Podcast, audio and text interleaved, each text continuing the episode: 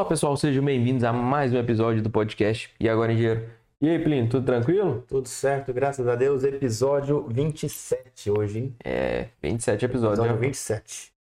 E hoje, o que, que nós vamos falar, Plínio? Hoje a gente vai trazer o assunto que eu estou trabalhando bastante, estudando bastante, que é sobre a engenharia diagnóstica. Uma nova oportunidade, uma oportunidade é, um pouco desconhecida aí por muita gente, por muito engenheiro, e é uma boa pedida aí durante esses períodos de dificuldades né, de, de mercado. Não, e na verdade é uma oportunidade em, em extrema ascensão, né? A gente cada vez vê mais pós-graduações, especializações na área, focando em engenharia diagnóstica. Muitos influencers nas redes sociais trabalhando, né? Influencers na área de engenharia trabalhando sobre a área. Então a gente consegue verificar aí e, e ver uma oportunidade de mercado, né? Você que está aí às vezes trabalhando, pode ser um, uma segunda área, né? Pode ser algo complementar à sua renda. E uma área além das tantas que nós já discutimos, porque a engenharia ela já é tão ampla e ainda tem essa nova área que é a que abraça todas ali para fazer todas funcionarem da maneira como foi previsto, né? Bem interessante. É, e na verdade a gente vai trazer algumas, algumas observações aqui que podem te ajudar às vezes a destravar, né? Muita gente acha que é um mercado muito caro, que tem que ter um monte de especialização, que tem que ser o cara. Não, na verdade você tem que ser o cara para você se destacar. Mas existe muita coisa aí que é um pouco de mito, né? Você não precisa comprar já de cara uma câmera de 50 mil reais, de 100 mil reais, que faz raio-x, é, infravermelho, que traz. Calma, não precisa, não precisa começar assim, né, Pli?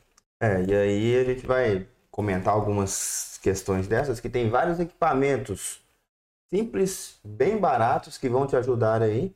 E aí a, a opção de comprar equipamentos extremamente caros, né? é, é totalmente é, contornável. Você não precisa ter aquele certo tipo de equipamento. A gente vai comentar sobre isso, como que você trabalha, né? Quais equipamentos necessários ali. Você pode começar a atuar como engenheiro diagnóstico. Então, pessoal, vamos lá. Para começar o nosso episódio 27, Engenharia Diagnóstica, um mercado em ascensão.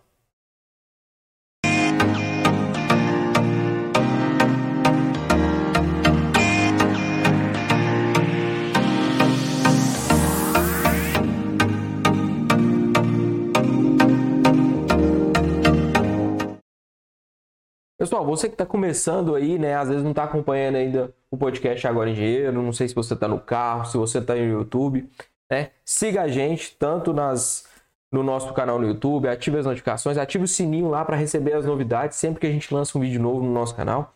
E se você está nas plataformas de streaming aí também, é, ative lá, marque para ir para sua playlist lá para sempre estar tá atualizando, já baixando automático. E assim que você for andar de carro, só colocar o E Agora Engenheiro e escutar a gente falando lá um pouquinho sobre engenharia, né, disseminando um pouco do conhecimento de engenharia. E o legal, Rafael, assim, para quem, eu estava até comentando isso, né, para quem escuta é, nas plataformas de streaming de áudio, de, do, no Spotify, no Deezer, no, na Amazon, etc. Para quem escuta ali, geralmente você, como os episódios são um pouco maiores, quando você volta, tá paradinho ali no mesmo tempo, né? Então é, é legal. O YouTube é bom que você interage com a gente aqui, mas a, até o próprio Spotify te dá essa opção de continuidade do, do assunto. E aí você volta, ah, você não tem uns 30 minutos, 40 minutos, você assiste 10 minutos, e aí o próprio aplicativo já te dá ali a sequência, você só dá o play é, e continua.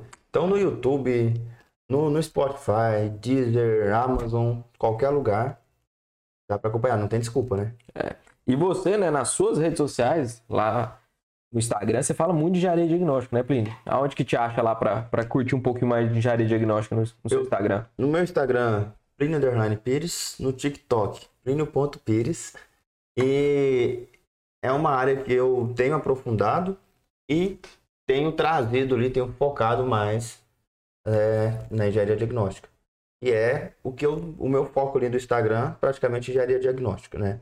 E aí, para o pessoal que está formando, que está em dúvidas, que quer conhecer um pouquinho mais dessa área, eu tô lá no, no Instagram sempre com, uma caixinha aberta, com a caixinha de perguntas, com alguns posts, com muita informação lá. Não, bom demais. Plínio, Então, se você não segue o Plínio, siga lá, que com certeza, você está ouvindo esse vídeo causa de engenharia diagnóstica, lá com certeza você vai aprender muitas novidades sobre o mercado, muita atividade prática. Recentemente vocês estavam até no Ministério da Saúde fazendo obra lá, né? Acompanhando, fazendo é, laudos lá.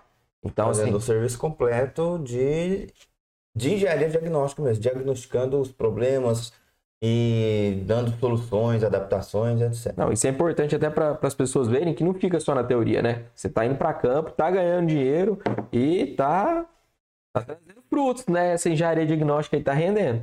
E se você não me segue né, nas redes sociais, siga lá, tanto no TikTok quanto no Instagram, rafaelespíndola.end. A gente fala lá um pouquinho mais da área geral de engenharia, não é tão específico como, como o Plínio, mas a gente tenta trazer também muito conhecimento na área de engenharia para vocês. Mas vamos lá, hoje eu sou quase um espectador, eu sou o cara que não entende nada que vai tirar as dúvidas, Plínio. O podcast hoje é quase seu. Cara, como que a gente pode ver esse mercado? Né? É um mercado que está crescendo, então realmente é uma oportunidade hoje o mercado de engenharia diagnóstica para recém-formado, você tem que ter experiência, como que funciona isso? É uma oportunidade, eu vejo como uma oportunidade muito grande aí para quem está começando a atuar na engenharia, é, para quem está o, o recém-formado, né, ou aquele cara que está formando, ele está no oitavo, nono período, não sabe muito bem ainda o que vai fazer. E aí a gente já comentou em diversos episódios aqui, a pessoa sai pensando que a engenharia é só construção, só canteiro de obras, ou às vezes projeto e construção. Então tem muito mais área, tem muito mais mercado para atuar. E a engenharia diagnóstica é uma área recente, moderna, e surgiu que tem aparecido ali por volta dos anos 80 para cá.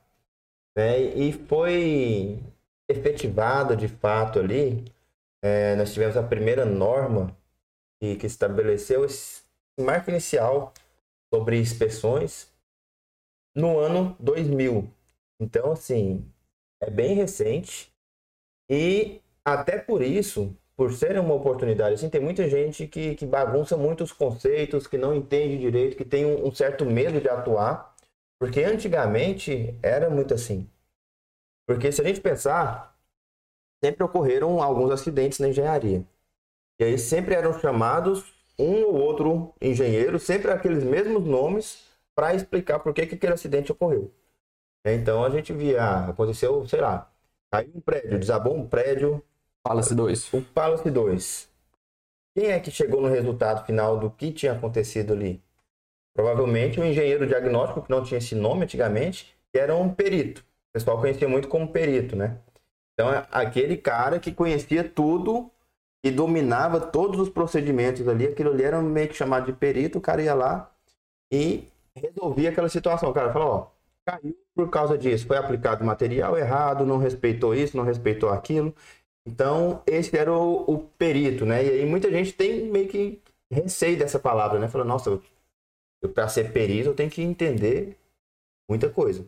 E realmente, para ser perito você tem que entender muita coisa. Mas a, a engenharia diagnóstica ela é um conceito um pouco mais amplo e a gente pode, pode atuar com muito mais simplicidade do que esses casos extremos, né? Tem muito mais campo do que a pessoa imagina. Plínio, e, assim, para um engenheiro recém-formado, ele já pode, por exemplo, é, formei agora, tem um pouco de experiência, né? Porque a gente sabe que tem que ter uma, certa experiência ou não precisa. Como que funciona esse mercado? É possível? Quais as recomendações que você dá para alguém que está recém-formado e quer entrar para atuar nessa, nessa área? perfeitamente possível. Mas se a gente fizer, se a gente paralelo com a medicina, porque na medicina o pessoal já está mais acostumado, então é mais simples, né, entender os conceitos. A medicina diagnóstica, ela já existe tem muito tempo, tem vários laboratórios de medicina diagnóstica, que é lá onde você faz é, o, o, o médico pede algum tipo de exame para entender algum problema que está acontecendo ali com você, né? Algum problema de saúde. E ele fala, ó, você precisa fazer para mim um raio-x, você precisa fazer um ultrassom, você precisa fazer alguns exames para para que eu entenda o seu o, o, problema aqui. E se o problema for complexo, o que, que o médico faz? Ele encaminha para um especialista. Então, para o cara que está começando, ele pode ser esse clínico geral da engenharia diagnóstica. Aí ele seria um engenheiro diagnóstico. Ele seria um engenheiro diagnóstico atuando ali de maneira é mais superficial. Seria generalista, vamos falar assim, ele conhe conheceria de tudo, poderia atuar em todas, em várias áreas. Então, Plínio, o engenheiro diagnóstico ele vai fazer aquele primeiro laudo inicial, verificando é, vários é, problemas, às vezes tentando identificar ali os primeiros motivos, causas, mas de forma superficial. É isso, então, o engenheiro diagnóstico tem essa primeira, primeira função e depois, às vezes, se necessário, ele passa para um especialista ou ele mesmo vai identificar, fazer um estudo mais aprofundado e tentar promover ali uma possível solução para aquele caso? Isso. Assim, nós temos vários conceitos, nós temos várias, vários níveis dessa engenharia diagnóstica. Nós temos desde as simples vistorias e inspeções. Né? Então, nós temos ali, claro que com um procedimento, com um método, né? com um método de inspeção, com alguns cuidados, que isso aí a gente tem que ter. Mas você não precisa ser nenhum especialista em nenhuma das áreas. Mas tem que ser um cara conhecedor do método, né? Que, que vários, vários engenheiros mais antigos aí, eles se juntaram e, e formaram um método de avaliação. Tanto que eu comentei que saiu a norma em, por volta de 2000, né? Então, começaram a surgir métodos para fazer uma, uma avaliação inicial, uma vistoria inicial e uma inspeção inicial sem, é, de fato, precisar adentrar, aprofundar naquele problema.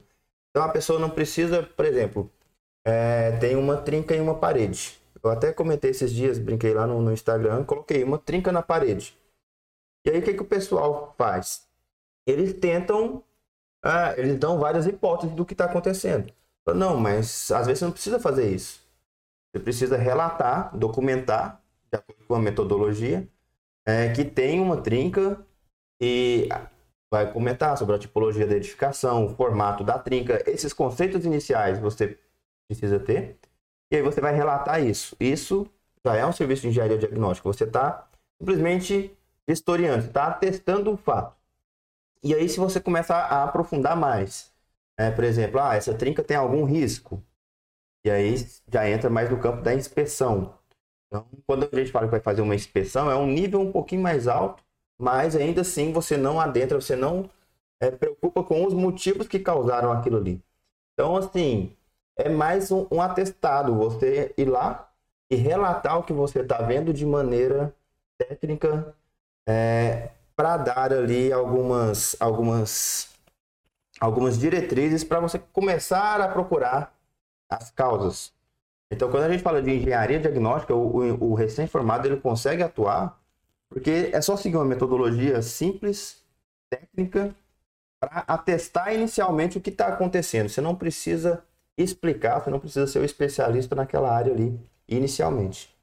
É, mas assim, então a pessoa tem que ter um certo domínio, tem que ter um certo conhecimento, tem já alguns. É, uma metodologia já definida, já é, atestada pelo mercado como uma, uma metodologia ideal. E a partir desse momento, você recomendaria, por exemplo, às vezes uma pessoa que quer entrar na área, às vezes continuar estudando, por exemplo, fazer uma especialização, uma pós-graduação, ou você acha que não é necessário? Para o mercado, pelo que eu entendi, obrigatório a pessoa não é. Né? Tem que ter lá uma pós, uma especialização para poder assinar alguma coisa, como em alguns outros momentos. Não, não tem essa necessidade. Mas eu, eu acredito, pelo que você está falando, seria interessante essa pessoa ter. É isso mesmo? É interessante porque em qualquer área que a gente vai atuar, até por ser uma área mais, mais nova, você dominar as técnicas e essa metodologia é muito importante. Então, numa, numa pós-graduação, por exemplo, se você tem o contato com vários outros profissionais que estão estudando ali e com os professores que já provavelmente já atuam na área, tem aquele outro detalhe que a gente já chamou em vários podcasts, né? Que é o networking. Então, assim, estudar, se especializar, se capacitar nunca é demais. Então, é necessário que a pessoa tenha domínio, pelo menos dessas técnicas iniciais. Entendeu? E entender de fato o que, que é uma vistoria, o que, que é uma inspeção, o que, que é uma, uma auditoria. Então, nós temos vários conceitos que foram definidos, que foram muito bem estudados. Tem a perícia também, né? Tem a perícia. E aí, para começar a entender de fato. E a perícia é interessante, porque quem faz a perícia é o que a gente chama de perito. E se você for olhar na norma, perito é simplesmente um profissional habilitado. pode ser um engenheiro, pode ser um arquiteto, pode Então- ser nomeado um perito. Você tendo a carteirinha ali regular junto a um conselho, por exemplo, o CAL ou o CREA, você já está habilitado para ser um perito.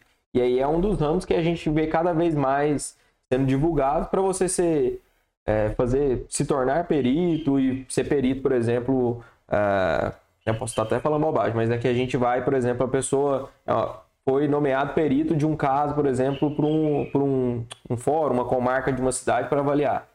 A pessoa ali não tem que ter uma formação. Ela tem que ser habilitada, Tem que ser tem que ser engenheiro ou arquiteto. E aí que tá, é interessante, você comentou aí de ser nomeado, né? Que o perito, geralmente, ele é nomeado ali por um juiz e provavelmente algum caso que esteja ali, né, em, em num trâmite judicial. E aí fala, ó, o juiz não vai levantar da cadeirinha dele para ir lá verificar se está acontecendo o que as partes estão tentando negociar. Ele vai nomear alguém para ir lá. Olha, vou nomear. Você é engenheiro, você está registrado aqui na, na, na comarca como perito, né? Então, vou, vou nomear você. Você vai até lá na- nesse local e vai fazer uma perícia. Você vai atestar ou não se está realmente acontecendo isso. E aí tem um detalhe: a perícia ela aprofunda um pouquinho mais do que a gente está falando de, de vistoria e inspeção. A perícia, assim, você já tem que entender e explicar o que é que está causando. Então você já vai explicar as causas, as origens, os mecanismos de ação, o que está causando cada. Aí sim, que aí você já vem com um diagnóstico. Antes, até o momento, era simplesmente um, um atestado, né? Um, um visual.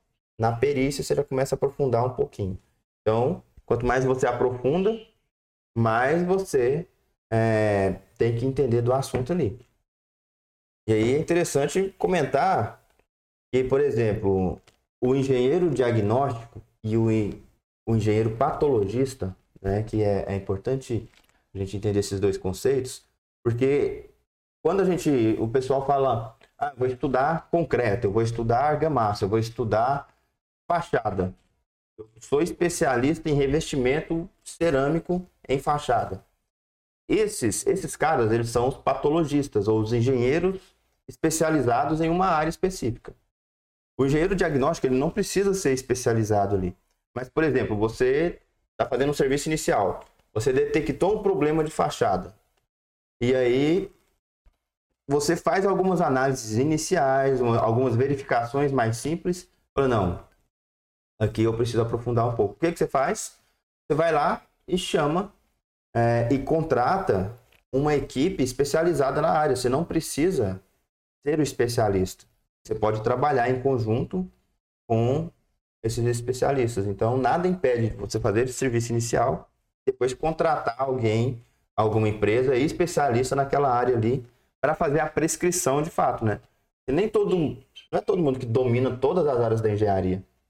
Imagina se a gente precisasse ser mestre, é, doutor em todas as áreas, aí não ia virar, né? Então, Você passava de estudando, a gente não queria ganhar dinheiro, né? e aí, assim, quando tem alguma, alguma coisa que você não domina, alguma área específica que precisa fazer a prescrição técnica do que, que está acontecendo de fato e quais são, e qual a terapia, o que, que a gente precisa fazer depois, você chama um, um engenheiro especialista. Entendeu? Então, eles não são concorrentes. O pessoal pensa assim, "Ah, é a mesma coisa? Não, um atrapalha o outro. Não, podem trabalhar em conjunto tranquilamente. Plínio, uma outra, até uma, uma curiosidade que eu tenho, por exemplo, a gente teve em 2013, né, depois de muitos anos, a norma de desempenho vindo muito forte para a engenharia, né, que ela começou a entrar a 15575 em 2013, onde ela começou a trazer padrões mínimos, né, de vida útil que a habitação precisaria ter. Então, essa vida útil, ela é muito ligada à engenharia diagnóstica também, porque a gente vê cada vez mais as nossas construções doentes, né? Linkando sempre com a medicina, as construções estão doentes, estão com patologias e a gente precisa curar elas. E a norma de desempenho, né, ela traz muita coisa com relação ao quê? A segurança, a habitabilidade, a sustentabilidade, a confortos acústicos, é, térmicos. São alguns conceitos que a norma traz como referências mínimas que a habitação, a partir daquele momento que a norma entrou em desempenho, ou que estava em, em projeto ali, que ela precisaria cumprir, né? Como que você vê isso hoje com a presença? Será que Será que isso até pode ser um, uma justificativa para esse novo crescimento da engenharia diagnóstica a partir da, da, da norma de desempenho? Com Ou... certeza, com certeza. Porque lá atrás, era quando aconteciam os desastres, o pessoal chamava um perito para entender o que aconteceu. E aí a engenharia ela foi entendendo que a gente precisa falar, opa, peraí, corrigir está dando, tá ficando muito caro. A gente está perdendo muito dinheiro, está perdendo vidas, está perdendo muita coisa que a gente não precisaria estar perdendo. E aí a norma de desempenho surgiu para colocar um basta ali, né? Falou, olha, a edificação ela tem que ser útil durante um mínimo de tempo, né? Por exemplo, uma estrutura tem que ter 50 anos de vida útil mínima. E essa vida útil, para quem não entende, como que, que seria essa vida útil? É o, é o quê? Ah, vida útil, mas o que, que é ver? Ah. Vida útil, nós falamos aí, a norma de desempenho ela tem. Ela, ela, ela trabalha ali em três requisitos básicos que você comentou, né? Sustentabilidade, habitabilidade e segurança. Então, qualquer coisa que esteja acontecendo que prejudique uma dessas coisas, a gente já assume que está perdendo a utilidade, está atingindo ali a vida útil. Por exemplo, uma estrutura ela não pode balançar demais, ela não pode ter uma, uma vibração excessiva, ela tem que ser segura, ela tem que ser habitável, né? ela não pode ter problemas, por exemplo, de infiltrações, de manchas, de bolores que vão começar ali a, a prejudicar a saúde dos usuários. Então, e tem a parte de sustentabilidade também, né? Então, qualquer coisa que aconteça que prejudique um desses requisitos, a gente fala, fala, ó, tá já chegando no limite ali da vida útil. Então nós temos um desempenho mínimo da edificação, né? A norma de desempenho ela traz o desempenho mínimo. E um conceito bem legal que eu gosto de desempenho para a pessoa entender bem fácil, eu resumo ali em três palavrinhas. Desempenho é o comportamento daquela edificação em uso. Comportamento em uso. Então aquela edificação ela foi projetada para uma determinada finalidade, concorda? Se ela foi projetada para ser utilizada daquela maneira, ela tem que ser utilizada daquela maneira, garantindo a sustentabilidade, a habitabilidade e a segurança do usuário. Então, se ela foi projetada uma academia, ela foi projetada para suportar ali uma determinada carga para o pessoal passar, é, utilizar né, da, da, da maneira que, que, que precisar ali. E aí não pode ocorrer vibrações, não pode ocorrer flechas é, excessivas. Ou às vezes até com, com relação ao conforto que você falou, conforto térmico, conforto lumínico, tudo isso entra no desempenho. Então, ah, se uma, uma residência ela está esquentando muito mais do que né, nem está segura, está em pezinha lá. Mas se ela está esquentando muito mais do que ela deveria, se está tirando esse conforto térmico também, ó, tem que ser feito alguma coisa. E aí entra a engenharia diagnóstica. Então, a, a engenharia diagnóstica, um conceito simples dela, é uma disciplina de ações proativas. São é, visando ali o desempenho, é, mas nós vamos fazer ações antes de acontecer determinada situação. Então, nós estamos sempre buscando alcançar o desempenho mínimo. Como? Nós temos que fazer manutenções ao longo da vida. Mas para fazer as manutenções, não é simplesmente depois que estragar. Você faz uma vistoria periódica. Então, a gente tem que inserir isso na sociedade, sabe? A gente tem que colocar ela como uma, uma disciplina obrigatória. Não estou falando de disciplina na faculdade, assim, né? Uma disciplina, assim, para a gente agir mesmo na engenharia. É porque, na verdade, se a gente for pegar, né? Quando o homem, o corpo do homem começa a sentir, eles vão lá e procuram um médico que ele tem que se cuidar. Ele vai para academia, ele faz check-up, ele faz um monte de ações para quê? Para manter o, o seu corpo com uma vida útil prolongada, para ele viver seus 100 anos, cento e poucos anos. É esse o objetivo de todo mundo. Só que as pessoas entendem o quê? Construiu, está pronto, agora deixa acabar. Ninguém, faz, ninguém tem preocupação que às vezes uma pintura pode solucionar vários problemas que podem causar patologias futuramente.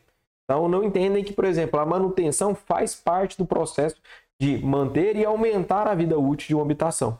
E aí eu acho que entra, E aí é onde que acho que entra um, um fator muito importante, é o quê? Ter investigações periódicas, fazer análises periódicas das suas habitações. Eu acho que a gente está vendo cada vez mais, principalmente síndicos de prédio, convidando profissionais para assim, ó, vamos verificar o nosso prédio, vamos ver quais os itens que a gente pode arrumar, porque isso vai aumentar a vida útil e eu posso evitar o quê? Problemas futuros, problemas mais graves que aí eu vou ter né, que colocar mais dinheiro. Tem até um, um gráfico né, que a gente vê que quanto mais cedo a gente tem a intervenção em uma construção, mais barato é. E isso vai lá desde o processo de construção, né? Se a gente identifica uma falha no momento de construção e ali já corrige, já mitiga aquele problema naquele ponto, a gente consegue reduzir muito o gasto. Quanto mais a gente vai demorando para é, consertar aquele erro ou melhorar aquela, aquele problema ali, a gente vai gastar muito mais dinheiro. A, a, a ação corretiva ela é sempre muito mais cara, né?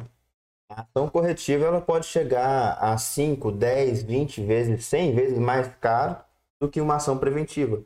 Então, associando ele sempre à medicina, sempre à saúde, é muito melhor. Né? Nós sabemos que levar uma vida saudável é muito melhor, por quê? Porque a gente aumenta a nossa vida útil. Um edifício não é diferente. Se você projeta ele para durar 50 anos, mas você deixa ele ao longo do tempo ali, sem fazer nenhum tipo de manutenção, ele vai decaindo a vida útil dele. E aí, se você faz uma manutenção ali, fala, opa, você já recupera esse desempenho dele, né? Porque quando você faz, está novinho ali, beleza. Mas vai passando o tempo, vários componentes vão perdendo a vida. Nós temos que fazer manutenções. E aí você vai faz manutenção. Fala, opa, elevei o desempenho de novo. Vai. Vai caindo novamente. Depois faz outra manutenção.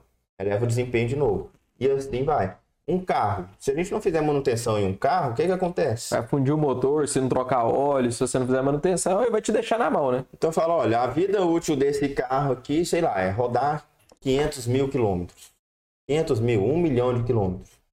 Mas como? Se você comprar ele hoje na concessionária e nunca trocar o óleo dele, nunca né, trocar um pneu, nunca fazer uma, uma verificação de uma suspensão, o que, que vai acontecer?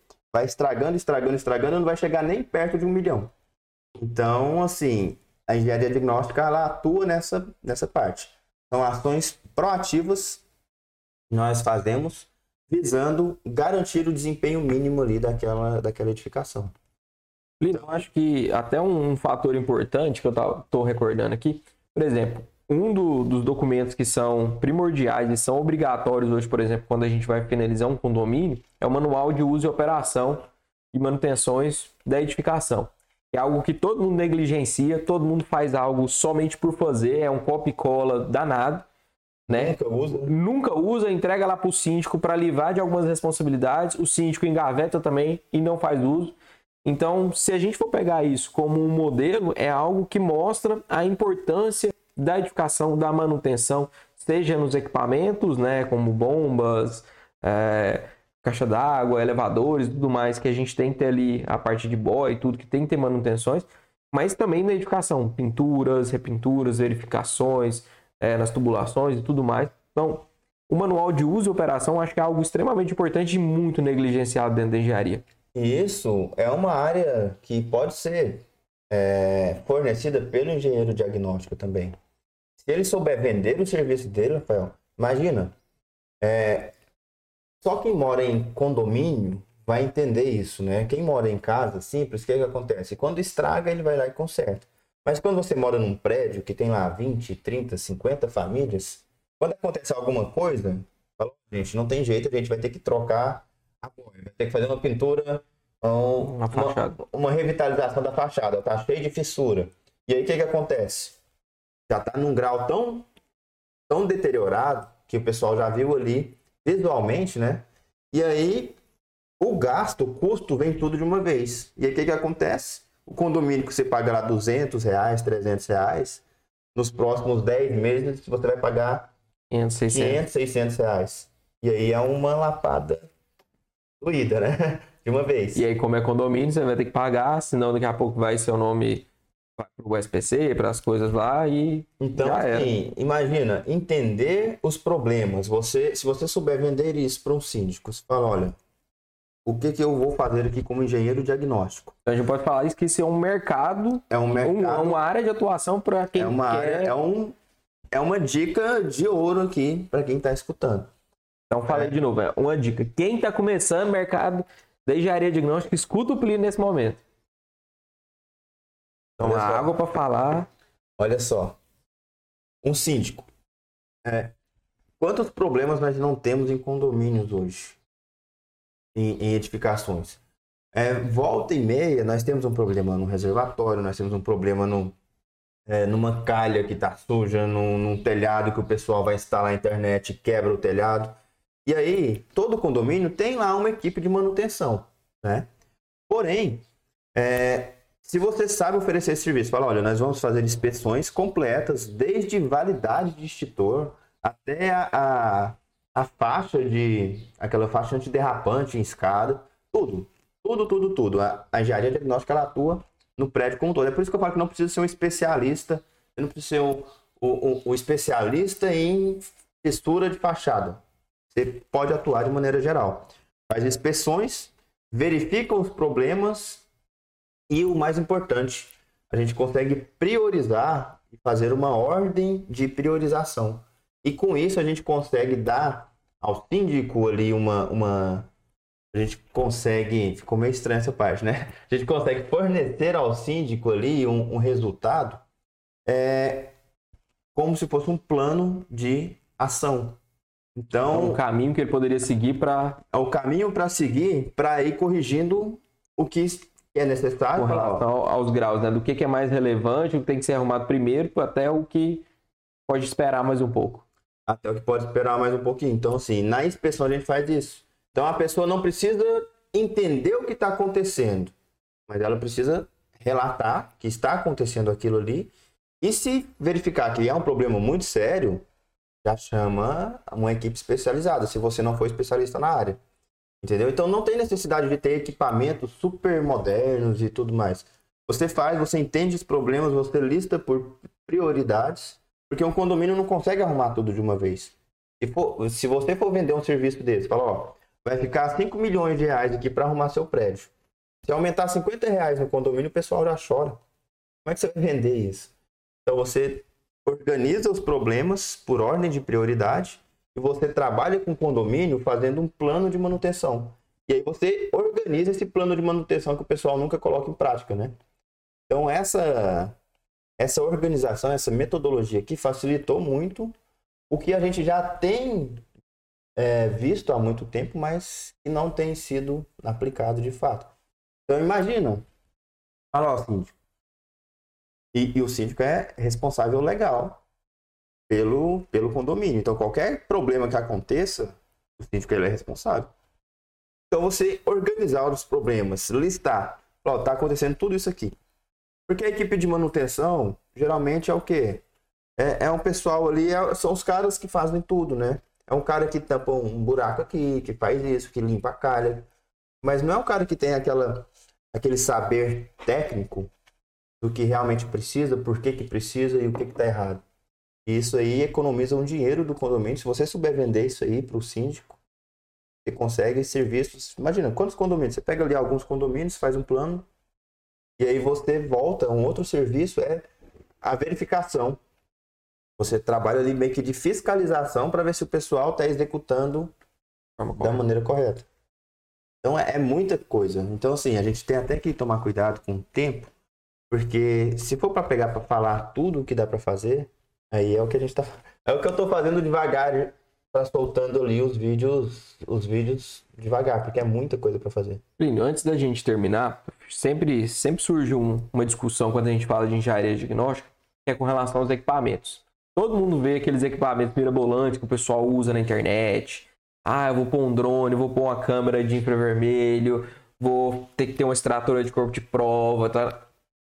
Você que já está atuando, já fez algumas obras aí de, de porte grande. Você que está para a pessoa que está começando, a pessoa precisa ter lá quantos milhões de reais para investir em equipamento? Cara, você começa com muito pouco. Você pode começar com muito pouco. É, nós temos, eu vou até fazer uma propaganda é, de, de coisas da China mesmo, de, de AliExpress.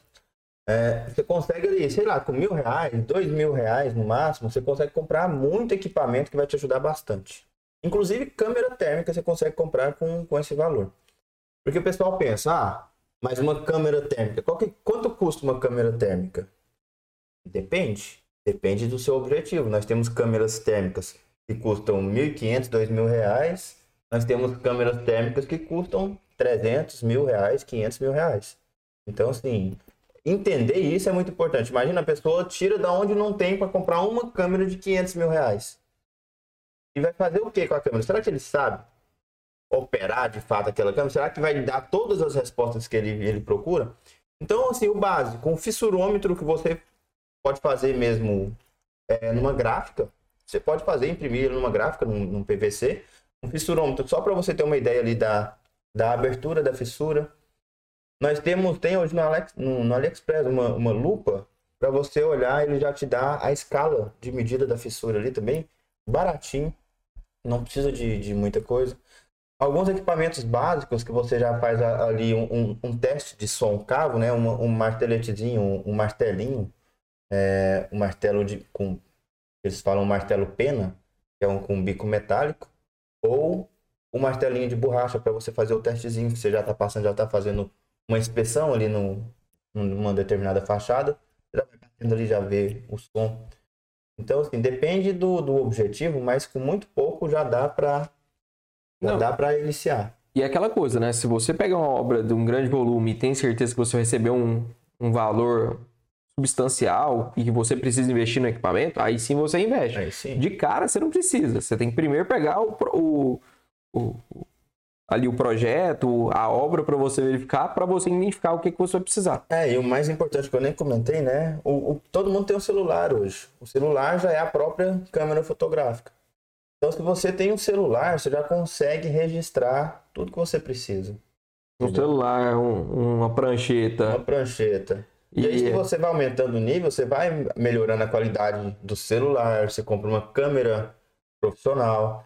Às vezes, tem, por exemplo, tem muita gente que usa até a GoPro, né? Porque é uma câmera de esportes, mas é uma câmera que é a prova d'água. Então, por exemplo, você está fazendo uma vistoria no reservatório. Você vai com a GoPro, com um bastão, e você coloca ela dentro do reservatório ali. Você não precisa entrar no reservatório. Então, algumas ferramentas, elas facilitam bastante o trabalho mas não são obrigatórios. E aí é importante o networking, né? Às vezes, você que está começando, você faz uma parceria ali, fala, ah, um, alguém tem isso, o outro tem aquele tipo de equipamento, outro tem isso. Você empreita, né? Você subcontrata uma outra pessoa para fazer o serviço. Você precisa, às vezes você não precisa nem investir. Você contrata, aloca alguém para ir lá fazer, empreitou para ele, a pessoa fez, você pagou, você vai receber. Você vai ganhar mais, uma parte daquela. O mais importante é começar. É começar é fazer um, um registro, por exemplo, num, num tribunal desses para atuar, né, como, como perito. perito. E aí quando a gente fala de perícia, eu já comentei que é mais é mais complicado, mais mais aprofundado. Porém, tem algumas perícias e nós avaliamos ali os direitos, né, de outras pessoas. Então, tem perícias que são simples de serem executadas. Se for complexa, você vai receber o processo antes para estudar, você pode aceitar ou recusar. Então o importante é começar. Lino, eu acho que hoje, né, por hoje, para falar sobre engenharia diagnóstica, a gente falou bastante, né, sobre esse mercado, como pode ser um mercado em extrema ascensão e que tem lugar para todo mundo, né? O cara pode ser o cara mais experiente ou o recém-formado, que ele pode entrar dentro desse mercado e pode ganhar é, dinheiro com relação a isso. Mas, Plínio, para você que está aí, né, para as pessoas que não te conhecem, querem ouvir mais sobre o Plínio, sobre engenharia, engenharia diagnóstica, aonde que eles te acham nas redes sociais para a gente bater um papo? Tô no Instagram, Plínio Pires, né? Tô aqui no, no, no, YouTube, no canal no E Agora Engenheiro, tanto no podcast quanto é, em alguns vídeos isolados aqui, principalmente na área de engenharia diagnóstica, que eu trago com mais profundidade cada parte dessas. Falo um pouquinho ali eu soltei alguns vídeos sobre vistoria de vizinhança. Eu vou falar um pouco mais aprofundado dos, dos equipamentos, o que, que faz cada um, é, em como usar os equipamentos. Então, essa parte mais aprofundada eu vou soltando aqui devagar no, no próprio canal aqui mesmo. E no TikTok também com alguns cortes, plínio.pires. É isso aí. E para quem não me segue, eu tô lá no rafaelespinola.ent, tanto no TikTok quanto no Instagram. Se você tá gostando ou não, dê like nesse vídeo. Eu tenho certeza que você não deu like, né? Ative as notificações para sempre estar tá recebendo as novidades. Siga a gente tanto no YouTube quanto nas redes sociais, nas plataformas de streaming. Coloca lá na sua playlist, ó, entrou no carro, coloca para tocar lá, para de escutar a Corda Pedrinho, Anitta, vamos, vamos estudar um pouquinho, vamos falar um pouquinho sobre engenharia. Então, primeiro, quero agradecer quem acompanhou a gente até o final e fique ligado que logo, logo a gente tem mais vídeos aí, a gente já tem um conteúdo aí vasto de podcasts, de episódios que a gente vem debatendo e tratando aqui, tanto nos, nas plataformas de streaming quanto no YouTube, né, Plínio? É isso aí. E para finalizar aqui de fato, eu só quero deixar algumas referências para quem quiser seguir a carreira de engenheiro diagnóstico. É bem importante estudar, mas estudar onde? Se é uma área mais nova. Fiquem ligados aí no, nos IBAPs da vida, que são os Institutos Brasileiros de Avaliações e Perícias. É, lá nós temos as, algumas normas, tem normas de, de, de inspeções. É, nós temos o Instituto de Engenharia, que está batendo forte nessa área também, o Instituto de Engenharia. Então, fica ligado no Instituto de Engenharia. E alguns autores, por exemplo, eu até anotei para não esquecer de nenhum, mas principalmente o, o professor Tito, Tito Lívio, é, Jerônimo Cabral e Marco Antônio Gulo, que são os, os autores principais aí que trouxeram, que encabeçaram esses, esses conceitos então, quem quiser aprofundar engenharia diagnóstica, dá uma olhadinha nesses três autores também, que é só, só conteúdo de qualidade. E quem quiser ver alguns influencers da área aí, é só seguir o Plínio.pires, o Plínio Underline Pires no Instagram ou o famoso Matheus Leone, né? Matheus Leone é um também que está atuando bastante, um, um colega que está bem, bem, bem focado nessa parte. Ele tem algum, tem canal, tem toda terça-feira da aula ao vivo e tudo mais. Matheus Leone também é bem interessante de seguir. Muito conteúdo. E o Plínio Underline Pires, hein? Eu tô começando, a gente tá começando no digital, né? Ah. Começando no digital já tem algum tempo aí, mas daqui uns tempos. Mas é isso aí. Mas não pode parar de estudar, né? É. Falar, ah, precisa ser um especialista, o cara na área? Não necessariamente, mas fazer, entender de fato o que está fazendo ali é bem importante. Pessoal, então, muito obrigado. Um grande abraço para todos e espero vocês no próximo vídeo. Tchau, pessoal.